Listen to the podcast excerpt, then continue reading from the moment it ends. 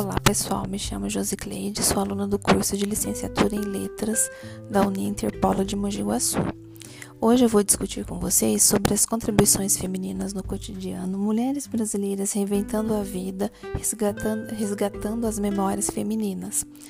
O nome que eu dei a essa discussão são As Curvas Femininas da Poesia nas Artes da Igualdade. Não tem como pensar em mulher brasileira reinventando, resgatar a memória feminina sem lembrarmos de uma que vivemos por muito tempo numa sociedade patriarcal, que houve a necessidade de uma desconstrução dessa, dessa sociedade patriarcal. Como é feita essa desconstrução até hoje, no século XXI? Ela é feita paulatinamente por atos cotidianos de mulheres. Então nós precisamos voltar um pouco na história. Vamos voltar lá no início do século XX, que nós temos a Chiquinha Gonzaga, que definiu o desejo profissional feminino através das artes. Ela não estava sozinha. Nós tínhamos artistas plásticas e pintoras. Tarsila do Amaral participou no ano de 1922 na Semana da Arte Moderna. Nessa fase, nós já tínhamos a presença de muitas mulheres instruídas e Tarsila representava era a imagem do grito da resistência da cultura da arte brasileira. Esse momento histórico, a sociedade brasileira buscava uma identidade através da cultura política. Foi um momento muito agitado tanto na sociedade paulistana quanto na carioca. Buscava a identidade de um país multicultural, em cor, em traço, e vão compondo o cotidiano de um povo múltiplo, que através das suas atividades diárias, do trabalho, nas praças, nos bairros e ritos religiosos, a infância na lavoura, a juventude trabalho como vendedor ambulante, provavelmente marcaram o interesse em viver o cotidiano do povo que inspirava. Né?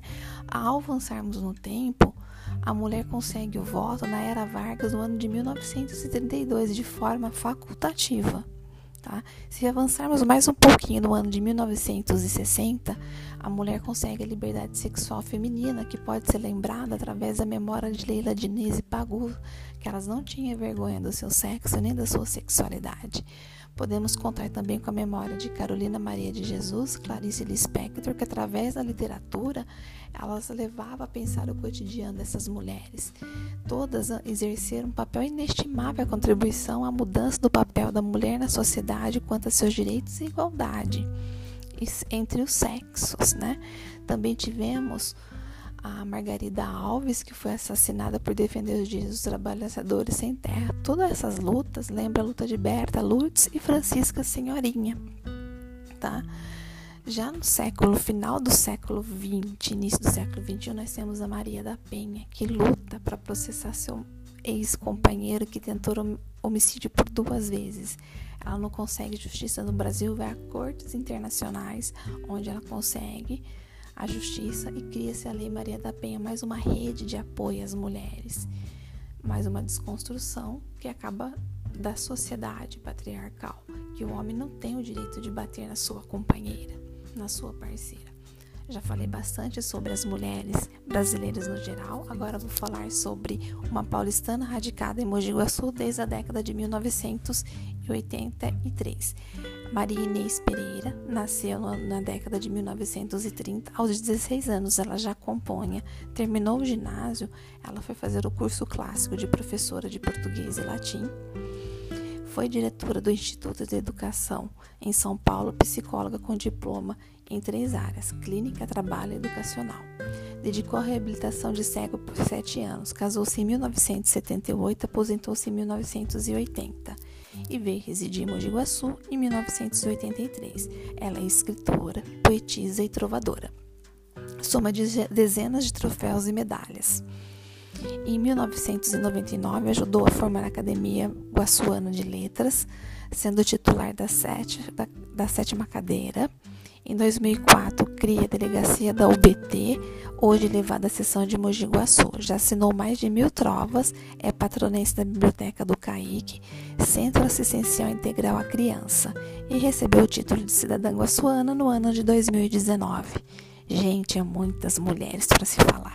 E como manter a memória delas viva, presente no nosso cotidiano? Vocês ouvintes, o que vocês pensam a respeito? Nós temos o exemplo de Cora Coralina, que a sua residência se transformou no museu e tem obras do seu cotidiano.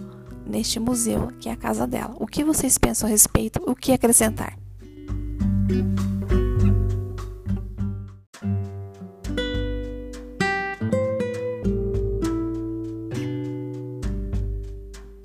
Olá pessoal, me chamo Josicleide, sou aluna do curso de licenciatura em letras da Uninter Polo de Mogi. Hoje eu vou discutir com vocês sobre as contribuições femininas no cotidiano, mulheres brasileiras reinventando a vida, resgatando, resgatando as memórias femininas. O nome que eu dei a essa discussão são As Curvas Femininas da Poesia nas Artes da Igualdade. Não tem como pensar em mulher brasileira reinventando, resgatar a memória feminina sem lembrarmos de uma que vivemos por muito tempo numa sociedade patriarcal, que houve a necessidade de uma desconstrução dessa, dessa sociedade patriarcal. Como é feita essa desconstrução até hoje, no século XXI? Ela é feita paulatinamente por atos cotidianos de mulheres. Então nós precisamos voltar um pouco na história. Vamos voltar lá no início do século XX, que nós temos a Chiquinha Gonzaga, que definiu o desejo profissional feminino através das artes. Ela não estava sozinha. Nós tínhamos artistas plásticas e pintoras. Tarsila do Amaral participou no ano de 1922 na Semana da Arte Moderna. Nessa fase, nós já tínhamos a presença de muitas mulheres instruídas e Tarsila representava era a imagem do grito da resistência da cultura da arte brasileira. Esse momento histórico, a sociedade brasileira buscava uma identidade através da cultura política. Foi um momento muito agitado tanto na sociedade paulistana quanto na carioca. Buscava a identidade de um país multicultural, em cor, em traço, e vão compondo o cotidiano de um povo múltiplo, que através das suas atividades diárias, do trabalho, nas praças, dos bairros e ritos religiosos, a infância na lavoura, a juventude trabalho como vendedor ambulante, provavelmente marcaram o interesse em viver o cotidiano do povo que inspirava. Né? Ao avançarmos no tempo, a mulher consegue o voto na era Vargas no ano de 1932 de forma facultativa. Tá? Se avançarmos mais um pouquinho no ano de 1960, a mulher consegue a liberdade sexual feminina, que pode ser lembrada através da memória de Leila Diniz e Pagu, que elas não tinham vergonha do seu sexo nem da sua sexualidade. Podemos contar também com a memória de Carolina Maria de Jesus, Clarice Lispector, que através da literatura elas levavam a pensar o cotidiano dessas mulheres.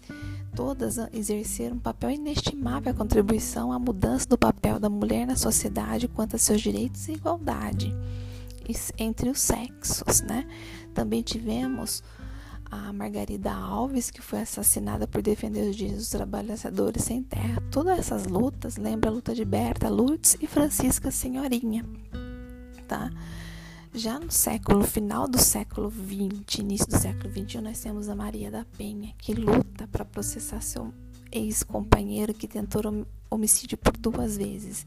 Ela não consegue justiça no Brasil, vai a cortes internacionais, onde ela consegue a justiça e cria-se a Lei Maria da Penha, mais uma rede de apoio às mulheres, mais uma desconstrução que acaba da sociedade patriarcal, que o homem não tem o direito de bater na sua companheira, na sua parceira. Já falei bastante sobre as mulheres brasileiras no geral, agora vou falar sobre uma paulistana radicada em Mogi Guaçu desde a década de 1983.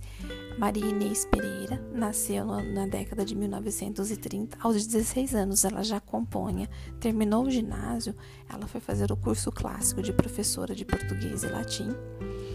Foi diretora do Instituto de Educação em São Paulo, psicóloga com diploma em três áreas: clínica, trabalho e educacional. Dedicou à reabilitação de cego por sete anos. Casou-se em 1978, aposentou-se em 1980 e veio residir em Mogi Guaçu em 1983. Ela é escritora, poetisa e trovadora. Soma de dezenas de troféus e medalhas. Em 1999, ajudou a formar a Academia Guaçuana de Letras, sendo titular da, sete, da, da sétima cadeira em 2004, cria a delegacia da UBT, hoje levada à seção de Mogi Guaçu. Já assinou mais de mil trovas, é patronense da Biblioteca do CAIC, Centro Assistencial Integral à Criança, e recebeu o título de cidadã guaçuana no ano de 2019. Gente, há muitas mulheres para se falar. E como manter a memória delas viva, presente no nosso cotidiano. Vocês, ouvintes, o que vocês pensam a respeito? Nós temos o exemplo de Cora, Coralina, que a sua residência se transformou no museu e tem obras do seu cotidiano neste museu, que é a casa dela. O que vocês pensam a respeito? O que acrescentar?